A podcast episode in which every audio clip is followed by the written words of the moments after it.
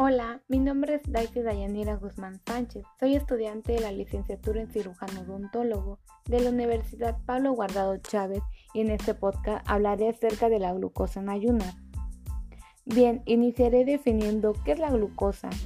La glucosa es un tipo de azúcar simple y principal fuente de energía.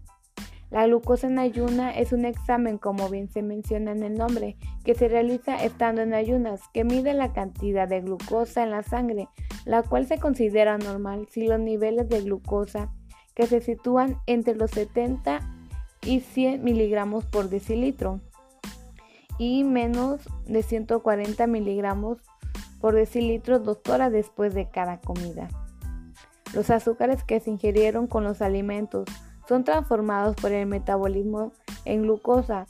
Esta se desplaza a través del torrente sanguíneo hasta alcanzar las células de diferentes tipos de tejidos, proporcionando la energía que necesitan para funcionar. El ejemplo más claro de este proceso es el del tejido muscular que necesita de esta energía para realizar el esfuerzo que le exige cada movimiento. ¿Qué puede alterar la glucosemia?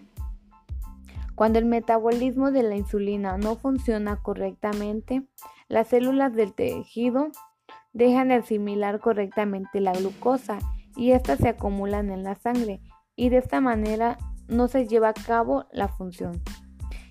Y debemos alarmarnos cuando los niveles de glucosa en la sangre estando en ayunas se sitúa entre los 100 y 125 gramos, miligramos perdón, por decilitro y después de comer entre los 140 y 199 miligramos por decilitro.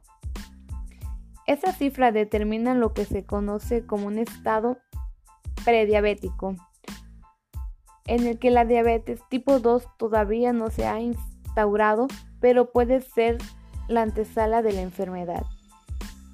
En estos casos, los cambios de hábito de vida, perder, de, perder algo de peso, una alimentación equilibrada, la práctica diaria de ejercicio puede ser suficiente para controlar la situación y retrasar e incluso impedir el desarrollo de la diabetes. Se habla de diabetes cuando la glucosemia se sitúa por encima de los 126 miligramos por decilitro en ayunas y de 200 miligramos por decilitro dos horas después de las comidas. Por encima de estas cifras, si no se recibe el tratamiento adecuado, puede producirse en cualquier momento lo que se denomina un coma, diabético. ¿Cuáles son las causas que pueden alterar el resultado del examen de la glucosa en ayuna? Comer o beber algo antes de realizar la prueba. O de igual manera, tener menos de 8 horas de ayuno. Como mencionaba anteriormente, si los niveles de glucosa en ayuna es de 100, es de 100 a 125 miligramos por decilitro, estaríamos hablando de un estado prediabético, que puede ser causado por antecedentes familiares con diabetes tipo 2, sobrepeso o exceso de peso alrededor de la cintura, hipertensión arterial, síndrome de ovario poliquístico, diabetes durante el embarazo, problemas mentales graves.